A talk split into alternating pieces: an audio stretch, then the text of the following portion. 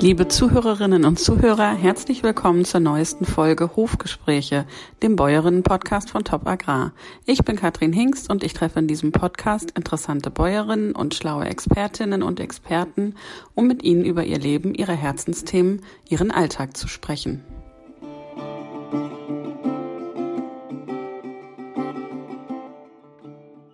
Heute spreche ich mit Elke Cooper. Sie ist langjährige Gartenfachautorin bei Top Agrar und arbeitet seit 20 Jahren als selbstständige Gartenplanerin. Was ihren Beruf ausmacht, woher ihre Liebe zu Pflanzen kommt und ein paar gute Tipps für die Herbstbestellung im eigenen Garten besprechen wir im heutigen Podcast. Herzlich willkommen, Elke Cooper.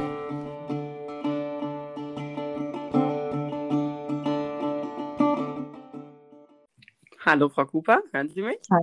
Hallo, Frau Hengst. Super. Ich freue mich, dass Sie da sind. Herzlich willkommen zu unserem Bäuerinnen-Podcast, Frau Cooper. Heute, ähm, genau, wollen wir über das Thema Garten reden. Ähm, jetzt möchte ich Sie erstmal fragen, ähm, haben Sie gerade den Blick auf den Garten oder sitzen Sie vielleicht sogar im Garten? Oh, das wäre ja schön, wenn ich jetzt im Garten sitzen würde. Ähm, aber nein, ich sitze in meinem Büro, in meinem, an meinem Schreibtisch, gucke zwar in den Nachbargarten etwas und wenn ich noch in einen anderen Teil meines Büros gehe, schaue ich auch in meinen Garten. Äh, genau. Aber das Wetter ist etwas regnerisch und ja, ich bin froh, dass ich gerade hier drin bin. Okay. Ich kann auch nur äh, in den Garten schauen. Bei uns hat es heute Morgen auch total geregnet, also so richtig. Ähm, und ja, jetzt es ist zwar alles schön grün, aber es ist auch kalt und frisch. Also irgendwie ist es äh, der Jahreszeit entsprechend nicht ganz so, wie man es ähm, sich vorstellen würde. Deswegen bin auch ich drin in meinem Büro und ja, freue mich jetzt, dass wir loslegen können. Frau Cooper, ähm, Sie sind selbstständige Gartenplanerin und haben uns in der Top Agrarredaktion schon mit vielen wertvollen Tipps geholfen und uns auch damit versorgt. Erzählen Sie uns mal, ähm, was macht eine Gartenplanerin im Beruf? Also wie sieht Ihr Berufsalltag aus? Ja, der Berufsalltag ist sehr abwechslungsreich und sehr vielfältig. Und das ist auch etwas, was mich ja immer wieder freut, dass äh, ich, ich hm, sortiere, sage ich mal, meine Arbeit tatsächlich auch so ein bisschen nach, oder sortiere, das hört sich ein bisschen überzogen an. Nein, ich, ähm, es ist so eine Arbeit zwischen drinnen und draußen. Zum einen habe ich natürlich viel mit äh, Menschen zu tun, also Kunden, die mich anrufen, die einen Garten geplant, gestaltet haben möchten. Manchmal geht es um eine komplette Neuanlage die ähm, äh, geplant werden soll, äh, Leute, die äh, ein Haus gebaut haben und jetzt davor stehen, ihren Garten neu anzulegen. Wiederum gibt es Menschen, die äh, schon Gartenbesitzer sind und ihren Garten umgestalten möchten, vielleicht auch nur Teilbereiche. Ja, und mit denen trete ich in Kontakt. Die rufen mich an oder sie werden aufmerksam über meine Internetseite oder ganz häufig es ist eigentlich die Werbung, die so von Mund zu Mund geht und äh, wo Leute auf mich aufmerksam werden. Und dann äh, besuche ich äh, die Kunden vor Ort und mache ein, dort einen Termin aus und schaue mir die Situation vor Ort an, lerne auch die Menschen kennen, was äh, immer spannend ist und auch für, was für mich, ja, wie auch was, was ganz, ganz Besonderes ist, so dass ich, ähm, die müssen sich auch ein bisschen öffnen mir gegenüber, die müssen mir zeigen, wie sie wohnen, äh, damit ich da auch ein bisschen Einblick habe und lerne deren Situation kennen und deren Wünsche und deren Ideen, auch deren eigenen Ideen und Vorstellungen, wie sie ihren Garten äh, sehen in Zukunft. Und das nehme ich auf und gehe dann ähm, nach Hause zu mir an meinen Schreibtisch und ähm, entwickle dann ein Konzept, eine Idee, die ich auf Papier bringe. Das ist dann ein Gestaltungsplan. Ich zeichne meine Pläne per Hand. Und ähm, nach einer Zeit stelle ich, das muss dann manchmal auch noch mal ein bisschen bei mir reifen, auch wenn es auf dem Papier liegt. Es ist ja auch so ein Entwicklungsprozess. Äh, dann mh, mm, äh, stelle ich das den Kunden wieder vor. Dann gibt es entweder Übereinstimmung oder es gibt auch Änderungswünsche, die äh, nochmal wieder eingebracht werden können. Und so können wir dann weiter in dem Prozess noch weitergehen, dass man sagt, okay, es steht diese Gestaltungsplanung mit Anlage von Wegen, Terrassen, Plätzen, Beeten, Rasenflächen, Wasserflächen äh, und äh, dann geht diese Planung noch weiter ins Detail, so dass man noch sagt, äh, es gibt noch im nächsten Schritt eine Bepflanzungsplanung. Und äh, genau, die ist dann sehr detailliert, das heißt Auflistung von Pflanzen, die eben in den Garten äh, eingepflanzt werden können, da vorgesehen sind. Die kann ich auch dann nochmal planer, also als Plan auch nochmal zeichnen. Das ist dann in einem Maßstab von 1 zu 50. Ja, und dann, mhm. wenn, sag ich mal, der Plan steht, hängt es wiederum von den Kunden ab, wie die nächsten Schritte sind. Das heißt, äh, möchten die Kunden das selber umsetzen, die mhm. Das mhm. heißt, begleite ich die dabei und unterstütze mit Tipps äh, da? Oder äh, gibt es eine Firma, die die äh, Gartenumgestaltung vornimmt und äh, da vermittle ich auch gerne Kontakte oder stehe auch eben sozusagen als ähm, Gesprächspartnerin dann dazwischen mhm. und vermittle das. Mhm. Das klingt jetzt so, ähm, also jetzt müssten Sie zum einen äh, super kreativ sein, um sich eben diesen Garten vorstellen zu können und zu überlegen, was passt wohin, einfühlsam, aber auch eine Menge Fachwissen mitbringen. Ne? Denn man muss ja auch wirklich äh, ein großes Wissensrepertoire haben, um, um zu entscheiden, okay, das passt, die wollen es pflegeleicht, ähm, diese Pflanzen und diese Stauden kann man da vielleicht gut anbauen oder also mhm. ist schon ziemlich komplex, oder? Ja, ja, genau. Es ist so ein mhm. Mix zwischen sag ich mal, so tatsächlich, also mein, mein Handwerk, mein Handwerk und auch das, meine Basis ist tatsächlich das Pflanzenwissen. So. Mhm. Äh, und äh, Genau, und dieses Kreative, was dann noch damit reinkommt, ist tatsächlich sich auch vorzustellen, ähm, was ähm, bedeutet das nachher so ähm, nach fünf, sechs Jahren, wie entwickelt sich das Ganze? Ähm, ne, da muss man ja auch so ein bisschen vorausschauend denken.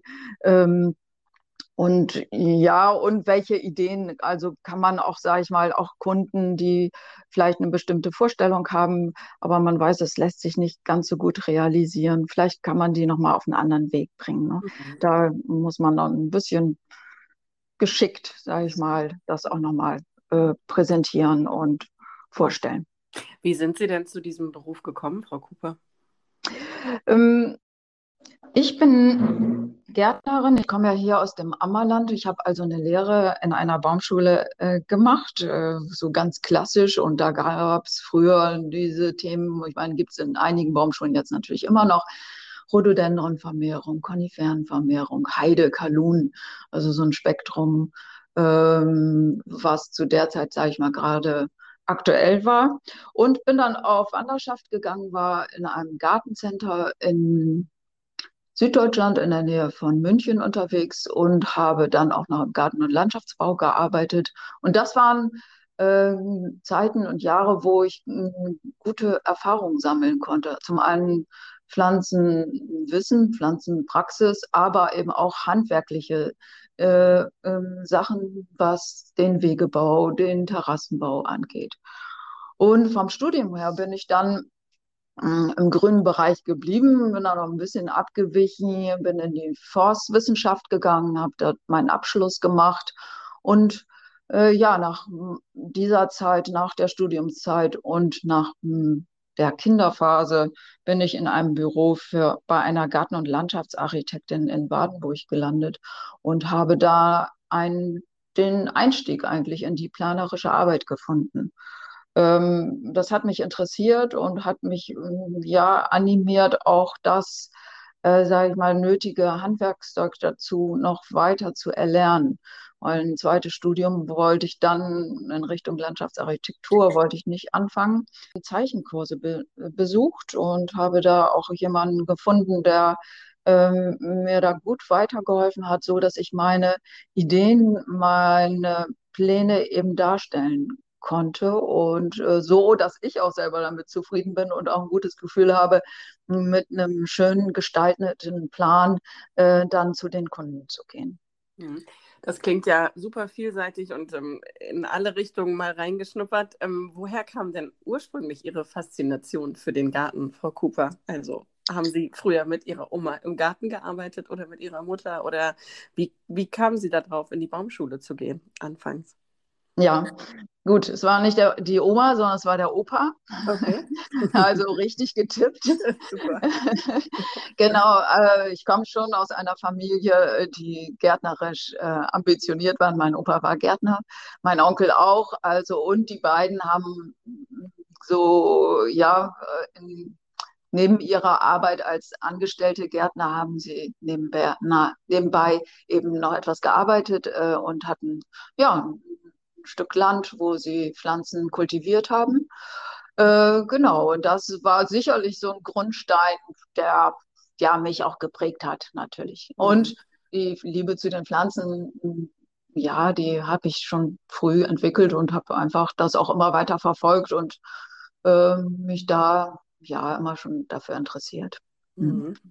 Ähm, und nach all diesen Stationen, die Sie durchlaufen sind, seit wann arbeiten Sie jetzt als Gartenplanerin? Wie viele Jahre sind Sie in dem Beruf schon tätig? Genau, das begann 2002. Okay. Also es ist jetzt seit 19 Jahren. Also ich feiere dann nächstes Jahr das, ist das, ne, das 20-Jährige. Genau. Äh, wobei man sagen muss, das hat sich auch, die Arbeit hat sich ähm, ja auch immer ein bisschen geändert und entwickelt. Ganz am Anfang bin ich ähm, mit einem Team von mm, drei Leuten waren wir äh, losgezogen. Wir haben dann auch die Pläne, die ich entworfen habe, dann gemeinsam umgesetzt. Und äh, mm, das mache ich in dem Maße jetzt nicht mehr so, sondern begleite das eher, ähm, weil ja die planerische Arbeit dann doch immer mehr zugenommen hat und ja und ja, ich werde auch ein bisschen älter, also ich werde nicht mehr einen Weg pflastern oder eine Mhm. Terrasse anlegen. Ja, und das haben Sie schon mal gemacht? Also haben Sie das früher gemacht? Ja, so, ja, genau. Mm, Ja, das gehört ja auch dazu und ja. mm. Mhm. Okay, ähm, na dann hoffen wir mal, dass äh, vielleicht ich und auch äh, die Hörer und Hörerinnen ein bisschen von Ihrem vielen Fachwissen profitieren können. Ähm, Frau Cooper, ich möchte Ihnen gerne ein paar Fragen zum Gartenjahr jetzt stellen. Ähm, genau, denn auch wenn wir das alle nicht so richtig gerne wahrhaben wollen, der Herbst steht vor der Tür. Ähm, Hochsaison im Garten, ähm, oder? Ja, gut, ich meine, so, man braucht jetzt, sag ich mal, panisch werden, äh, dass man sagt, okay, ich muss jetzt unbedingt was tun. Ich meine, der Sommer ist sowieso ja so ein Monat, wo man eigentlich ziemlich entspannt ist, außer man muss ja vielleicht sich mit dem Gießen der Tomaten und na, gut, in diesem Jahr natürlich gar nicht, weil wir haben ja genügend Regen gehabt. Ähm, ja, aber was passiert im Herbst? Also klar, wenn man Veränderungen im Garten möchte und ich möchte gerne etwas äh, umgestalten beziehungsweise auch neu anpflanzen, ist der Herbst natürlich eine tolle Pflanzzeit. Ähm, also was es angeht, wenn man eine Hecke pflanzen möchte oder Bäume und Sträucher. Und da sind wir vom, vom Zeitpunkt her auch eher im späten Herbst ähm, dabei. Also wir haben jetzt ja, ähm, ja bald Anfang September, das ist noch so für die Pflanzung von Gehölzen, ist es noch ein bisschen zu früh. Man kann äh, damit auch noch bis Oktober, November warten. Äh, und woran aber so zu denken ist, Gärtner sind ja auch sehr vorausschauende Menschen. Das heißt, ähm, denken wir mal so an nächstes Frühjahr. Zwiebelpflanzen, die drängen natürlich jetzt in die Erde gebracht zu werden. Krokusse, Narzissen, Tulpen. Ne, daran denkt man immer so im Frühjahr wieder, äh, denkt man, ach ja, das sieht ja schön aus bei, äh, bei irgendwelchen anderen Gärten und äh, überlegt sich das und äh, vergisst dann vielleicht auch das im Terminkalender zu notieren, äh, ähm, dass man jetzt daran denken sollte. Also wer gerade auf der Unkrautrunde ist, denn das ist gerade meine Hauptaufgabe im Garten, weil wir so viel Regen hatten, so viel Unkraut wie sonst eigentlich nie im Sommer, dass man die Mhm. Blumenzwiebeln mitnimmt und schon mal reinsetzt. Ja, das äh, würden Sie schon empfehlen jetzt. Ja, genau, das wäre natürlich ein toller äh, Arbeitsprozess, ne, so in Mhm. einem äh, dieses Unkraut, Wildkraut zu entfernen und dann sich vorher schon zu überlegen, okay, was Mhm. pflanze ich für Zwiebeln und äh, sich die besorgt und die dann auch gleich einbringt. Ähm, Laub sagt, wird ja auch ein Thema sein. Ne? Also wir haben ja Laubfall. Gut, da würde ich auch immer, mm, manche Menschen hm, Stress der Laub, das Laub und äh, das, hm, aber da würde ich sagen, auch gerne da noch ein bisschen entspannt sein. Laub ist ja auch etwas, äh, was verrottet. Äh, auf dem Rasen liegt er natürlich nicht so, liegt es nicht so gerne oder da ist es zu entfernen. Aber so in den Beeten, äh, zum Teil kann man es auch gut einfach mal liegen lassen. Es bedeckt die Erde, es zersetzt sich wieder, bildet Humus. Also äh, gerne da ein bisschen entspannter auch damit umgehen. Okay, Sie sagten ja gerade ähm, Wildkraut. Das hört man ganz oft von Gartenfachleuten, dass, dass sie das Wort Unkraut irgendwie nicht so gerne in den Mund nehmen. Was hat es mhm. eigentlich damit auf sich? Ist das so eine ähnliche Haltung wie bei dem Laub, dass man besser entspannt damit umgeht und ähm, das wachsen lässt, ähm, was wächst? Äh, ja, das könnte man jetzt heraushören. Also ich meine, es gibt Wildkraut, Wildkräuter, die wir uns in einem Beet, was man neu angelegt hat oder auch schon länger hat, nicht gerne wünscht. Dazu gehört Girsch, Ackerschachtelhalm, Quecke. Das sind solche Kräuter, und da sage ich auch noch Wildkraut dazu, wo ich sagen würde, ah, die, die haben da an dem Beet nicht zu suchen, wenn ich in eine Sch Das ärgert einen oder das ist, bringt, das aus, verfälscht ja auch das Bild und äh, das möchte man nicht gerne. Nichtsdestotrotz würde ich sagen, es gibt es Ecken und Plätze im Garten, kommt natürlich auf die Größe des Gartens an und auch, ja, sage ich mal, auch grundsätzlich auf den ganzen Stil des Gartens. Aber trotzdem gibt es Ecken, wo man darf jetzt eine Brennnessel stehen, weil wir haben momentan gerade dieses Thema Artenvielfalt, Insektenvielfalt, äh, was die Leute ein bisschen sensibler macht äh, im Umgang auch mit Pflanzen. Und äh, wenn man jetzt Schmetterlinge im Garten haben möchte, muss man Brennnesseln stehen lassen, damit die Raupen da dran fressen. Also, mh, sag ich mal, das ist so ein, so ein, so ein Abwägen im Garten, was, was stehen bleiben darf und was nicht. Ähm, und Sie plädieren, wenn ich das richtig raushöre, absolut für ein bisschen mehr Gelassenheit und ein bisschen mehr ähm, Wildwuchs sozusagen. Schon, doch, schon. Obwohl ich manchmal auch sehr rigide bin und auch manchmal in Gärten komme und sage, hm, ähm, das muss jetzt mehr Struktur haben. Das, mhm. das ist, sage ich mal, so eine Gratwanderung. Zulassen und entfernen. Ist, ähm, ist jetzt ein guter Zeitpunkt, Veränderungen im Garten zu planen? Ähm, also, denn es ist ja so, manchmal hat man Ecken im Garten, die man neu gestalten möchte, wo man sich überlegt, auf dieses Beet, das ist, gefällt mir nicht mehr, das ist so zugewuchert, alles ist so hoch geworden. Ähm, ich denke, Sie sagten ja schon, dass eher diese, dieses, die Pflanzungen oft im Spätherbst angeraten werden. Ähm, aber dann ist jetzt eigentlich der Zeitpunkt, um zu planen, oder?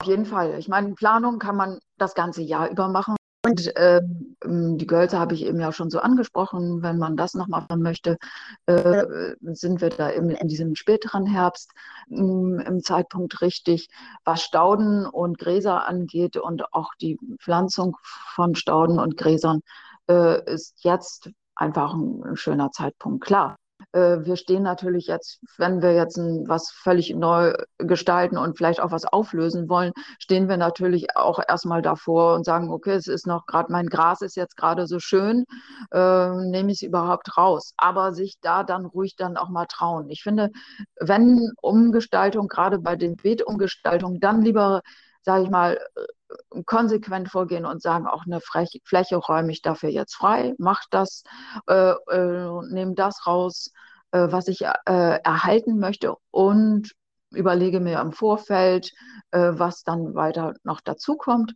und ähm, bringe das dann wieder ein. Das bedeutet zwar, dass man dann erstmal nicht das entsprechende Bild hat, was einem vorschwebt, dafür dann aber im nächsten Jahr. Ähm, genau, und oft hat man ja so ein Bild im Kopf, wie die neu gestaltete Ecke aussehen soll. Man möchte zum Beispiel irgendwie ein pinkes, dichtes Beet haben oder man, man möchte verschiedene Höhen und, ähm, und dadurch eine Natürlichkeit reinbringen. Ähm, ist aber, ist aber ja nicht einfach. Man stellt sich das dann vor. Haben Sie eine Idee oder können Sie uns sagen, wie man den Eindruck beeinflusst, den das Beet am Ende macht? Also zum Beispiel gibt es ja ähm, Sachen, die sehen sehr strukturiert aus. Welche sind üppig? Welche wirken eher kühl? Ähm, wie, mhm. wie kann ich darauf Einfluss nehmen?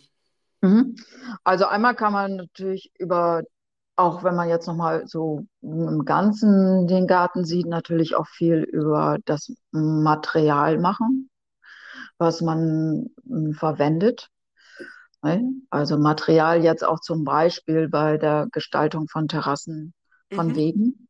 Na, mhm. da sind wir ja in einem großen Spektrum, was an Material auch jetzt auf dem Markt ist und angeboten wird.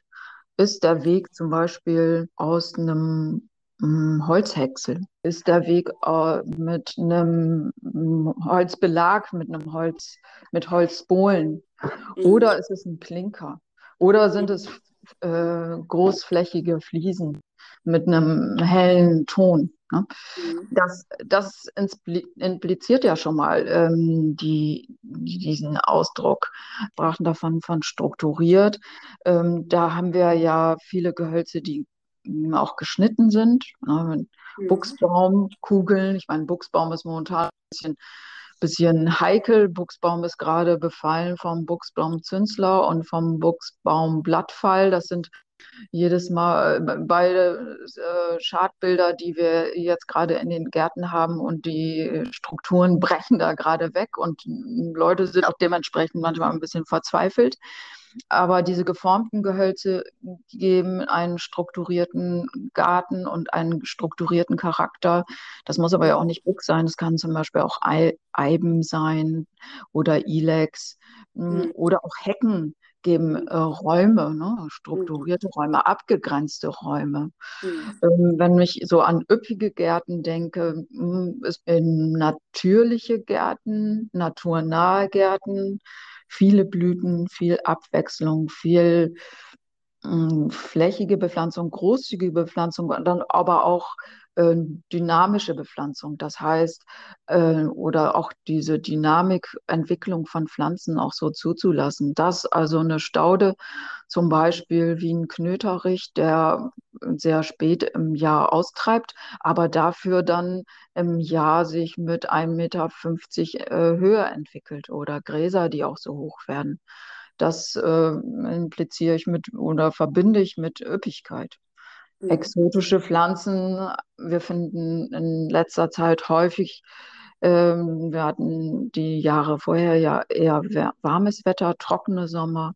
Wir sehen jetzt gerade in Gärten ähm, und auch die, der Wunsch danach ist ja ganz häufig, dass man ja, vielleicht Zitrusfrüchte im, im Garten hat. Die kann man im Topf, im Kübel halten oder auch ähm, besondere Pflanzen, die sonst vielleicht eher im Mittelmeerraum wachsen oder äh, Palmen zum Beispiel. Oder was mir einfällt, sind auch nochmal so Stauden, die auch jetzt äh, so den letzten, nach den letzten beiden Sommern in Gärten ja eher angekommen sind, wie Fackellilie. Äh, ne, auch immer noch ein bisschen so ein Exot mit einer schönen orange leuchtenden ähm, roten Blüte. Mhm. Ähm, äh, heißt das, dass Sie glauben, dass ähm, äh, Gewächse, die uns jetzt noch exotisch erscheinen in unseren Gärten, das vielleicht in zehn Jahren schon gar nicht mehr sind? Ja, doch, dass da ein Wandel passiert. Wenn wir jetzt in diesem Jahr einen sehr regenreichen und vielleicht auch in Teilen kühlen äh, Sommer hatten, aber ähm, dass der Klimawandel ist da und auch die Temperaturen steigen und äh, wir werden äh, Veränderung in der Pflanzenwelt haben. Mhm. Das heißt auch, dass wir uns konkret ähm, dann mehr danach orientieren, welche Pflanzen vielleicht ähm, trockentoleranter sind oder, ja. oder hitzetoleranter ja. sind. Ne? Mhm. mhm. Ja, genau. Mhm. Ich habe auch verstanden, dass es eben nicht nur die Pflanzen sind, sondern auch die umgebenden Materialien. Also ob ich ähm, eben viel mit Holz mache oder mit mit Häcksel oder mit, mit äh, Stein und mit Fliesen. Ähm, wenn ich jetzt so ein Beet ähm, gestalten möchte, also ein, ein Staudenbeet neu gestalten möchte, ähm, oder generell ein Beet, ähm, können Sie allgemeine Gestaltungstipps uns mitgeben oder ist das schwierig? Ähm, also allgemein fällt mir häufig auf, wenn ich auch in Gärten komme, dass äh, häufig die Beetgrößen zu klein gewählt sind.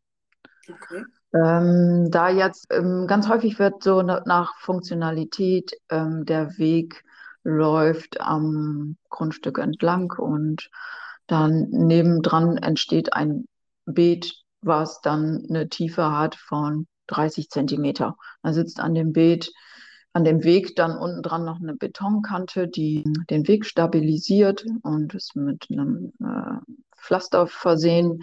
Ähm, und das heißt, auf dieser Beetfläche haben wir 30 Zentimeter. Es ist dann noch weniger durch diese Betonkante, vielleicht dann nur noch 20 Zentimeter Tiefe. Mhm. Und dann stehen da so stehen da Pflanzen drin, die eigentlich gar keine Wirkung haben. Man muss natürlich auch immer so das im Ganzen betrachten.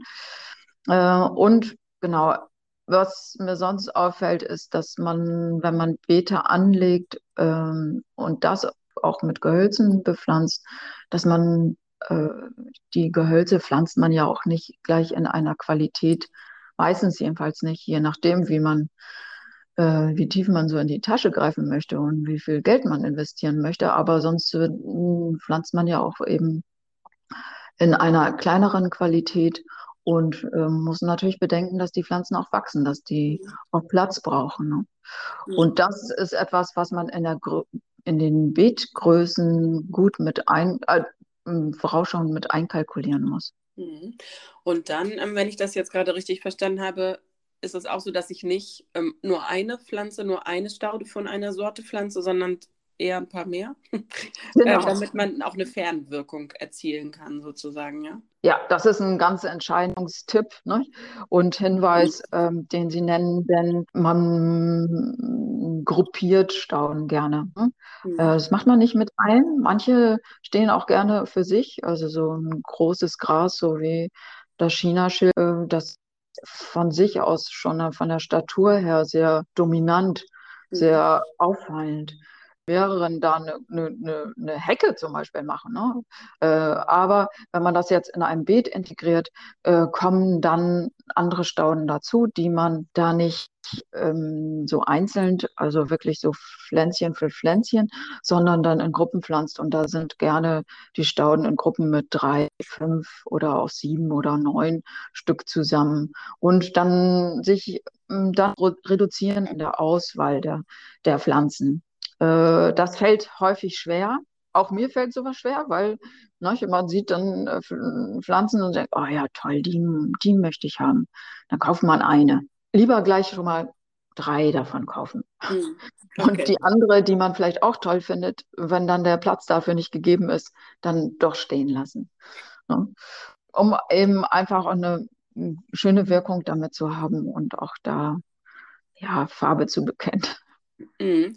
Und ähm, gibt es eine Obergrenze, dass man sagt, okay, maximal fünf verschiedene Stauden oder Pflanzen oder Gehölze pro Beet? Also, mhm. oder oder gibt es sowas nicht? Also ich kann auch ein Beet gestalten und kann sagen, ich äh, setze da jetzt ein Gehölz, pflanze ein Gehölz und mhm.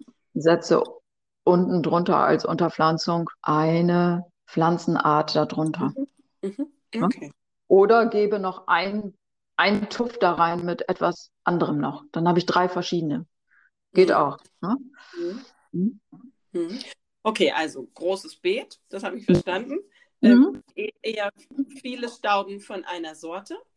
Ähm, und, und, dann fällt mir jetzt noch so ein, die Höhenunterschiede. Gibt es mhm. da noch was, worauf man achten muss? Mhm. Gut, da kommt es immer darauf an, von wo aus, wo stehe ich, wo von wo aus betrachte ich das Beet. Mhm. Ähm, kann ich von allen Seiten, habe ich äh, gerne den höchsten Punkt in der Mitte. Oder vielleicht ein bisschen versetzt kann natürlich auch sein, dass man sagt, man legt das ganz symmetrisch an, ne? ganz mhm. gleichmäßig. Aber äh, genau, höchste Punkt, Mitte, ein bisschen verschoben vielleicht auch und so, dass es dann von den Höhen her so rundrum äh, zur Mitte hin gestaffelt wird. Mhm. Habe ich ein Beet, was jetzt von der Hecke liegt oder von der Mauer, habe ich eine andere Situation? Habe ich die Mauer schon im Hintergrund vielleicht als höchstes oder auch die Hecke im Hintergrund als höchstes? Und dann mh, hm, staffel ich auch von Beetrand bis zur Hecke hin natürlich äh, hoch. Also das ist so, dass man die niedrigen Stauden im Vordergrund hat, dann kleinere Zwergsträucher äh, in dem Mittelteil des Beetes und die höchsten Stauden äh, so wie Sonnenbraut und Knöterich oder auch ähm, Eisenhut oder ähm, im Hintergrund des Beetes. Mhm. Okay. Ähm, jetzt haben ja die meisten unserer Hörer und Hörerinnen vermutlich einen Landgarten oder auch einen Bauerngarten. Ähm, welche Pflanzen dürfen Ihrer Meinung nach, nach dort nicht fehlen? Mhm. Wenn ich an Gehölze denke und da welche nenne, finde ich Holunder, Vogelbeere, auch Wildrosen. Ähm, bei den Bäumen ist der Feldahorn, äh, die Felsenbirne. Und wenn ich an Stauden für einen ländlichen Garten äh, vorschlage, dann sind es klar Pfingstrosen, Stockrosen, aber auch Nelken. Wenn ich bei den Zwiebeln bin, Narzissen, Akelei, Storchschnabel. Mhm. Das finde ich gehört zu einem ländlichen oder Landgarten dazu. Ähm, genau. Ähm, dann ist ja noch eine Sache, die jetzt vielleicht auch noch den ähm, vielen Hörern und Hörerinnen ähm, so in den Sinn kommt, ähm, das Stichwort Rasen. Äh, mhm. Äh, sicherlich ein paar Mal müssen wir noch mähen dieses Jahr, ähm, aber irgendwann kommt ja auch die Zeit, äh, wo der Rasen dann in Ruhe gelassen werden möchte.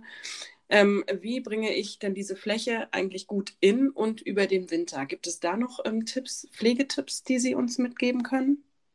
Ja, also Rasenmähen haben Sie gesagt, solange wie er noch wächst, hm, sollte er gemäht werden. Dann fällt Laub von den Bäumen, gerne das Laub von den Rasenflächen entfernen, auch Pfeileobst, wenn ne, mhm. Obstbäume da in der Nähe stehen, so dass der Rasen eben frei ist und äh, ja grün bleiben kann, sag ich mal. Und worauf zu achten ist, dass man im Herbst hin noch die Gräser einmal mit einer speziellen Düngung stärken kann. Das kann man also ne, bis in den November noch ausbringen.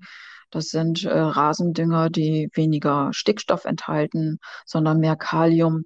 Äh, und äh, das stärkt dann die Zellwände und bringt die Gräser einfach stabiler und kräftiger über den Winter. Mhm.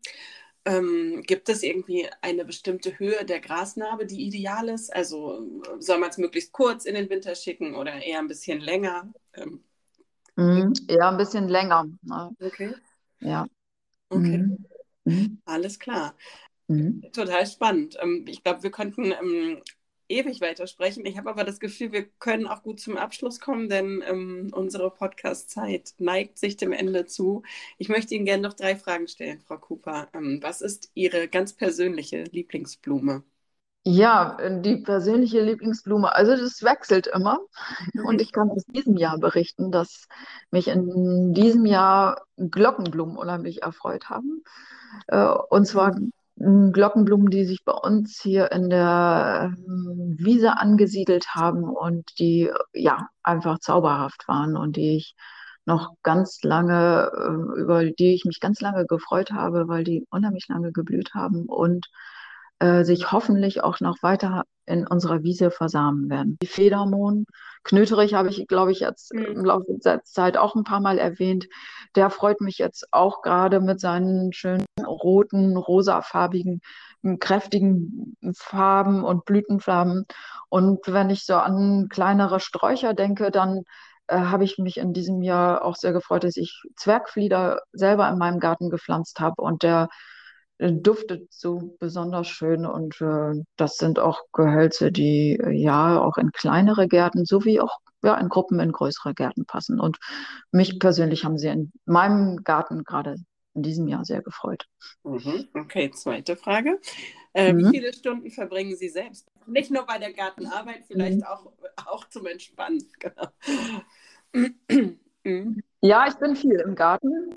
Äh, also das vergeht kein Tag, wo ich nicht im Garten bin. Und äh, auch tatsächlich sitze ich einfach äh, im Garten und äh, habe auch manchmal meine Arbeit manchmal mit im Garten, also meine Schreibtischarbeit, so um vielleicht eine Pflanzenliste zu schreiben oder auch eine erste Idee für einen Gartenplan äh, zu skizzieren. Mm, und mm, ja, von der Arbeit her, sage ich mal, da Momentan beschäftige ich mich sehr viel mit den Schnecken. Das heißt, äh, und äh, momentan brauchen die Schnecken noch nicht mal die Abendstunden, um sich zu verkriechen. Aber ähm, ich gehe also auch so ja ab 5 Uhr schon durch den Garten und sammle doch die Schnecken, ja, also es sind diverse Stunden, die ich gar nicht so ganz genau benennen. Okay. Ähm, mhm. Gibt es denn einen äh, Gestaltungswunsch, den Sie sich in Ihrem eigenen Garten noch erfüllen möchten? Oder ist es, haben Sie sowieso jedes Jahr so viele Ideen, ähm, dass Sie gar nicht wissen, wo Sie anfangen sollen? äh, nein, so ganz ist es nicht. Ich bin mit mit zwei Ideen, die ich gerne noch verwirklichen möchte. Das ist einmal, ich möchte eine, unsere Wiese optimieren und ähm, noch artenreicher anlegen. Das heißt, ich möchte die Wiese, also eine gepflanzte Wiese äh, anlegen. Mhm. Und äh, bisher haben wir sie ausgesät und äh, sie, ja, sie entwickelt sich immer wieder spannend, aber ich möchte noch ähm, verschiedene Arten reinbringen. Und das ist so ein Projekt, was ich gerne machen möchte. Und ein gerne noch angehen möchte, ist, dass ich mir ein kleines Gartenbüro in den Garten bauen möchte. Tiny House, äh, so vom Stil her, so in der Art. Also ein kleiner geschlossener Kubus, der in am, im Idealfall in der Wiese steht. Hm. Verdammt viel gelernt in diesem Podcast. Erstmal haben wir ähm, erfahren, was eine Gartenplanerin macht, was ich ganz interessant fand, denn das konnte ich mir nie so richtig vorstellen. Außerdem, glaube ich, haben wir ein paar gute Tipps mitgenommen für unsere eigene Herbstbestellung im Garten und ähm, dafür möchte ich ganz herzlich Danke sagen.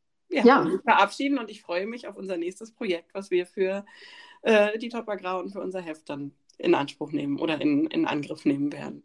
Ja, vielen Dank und ja, es hat Spaß gemacht. Danke, Frau Cooper. Alles klar. Tschüss. Ja.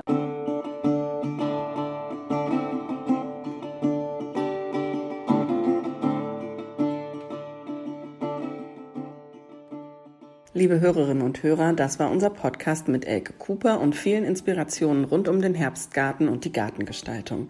Im nächsten Podcast begrüße ich Martina Grill. Sie lebt auf einem Ackerbaubetrieb in Bayern und ist seit 17 Jahren selbstständige Trainerin und Coach. Ihre Schwerpunkte sind die Persönlichkeits- und die Unternehmensentwicklung.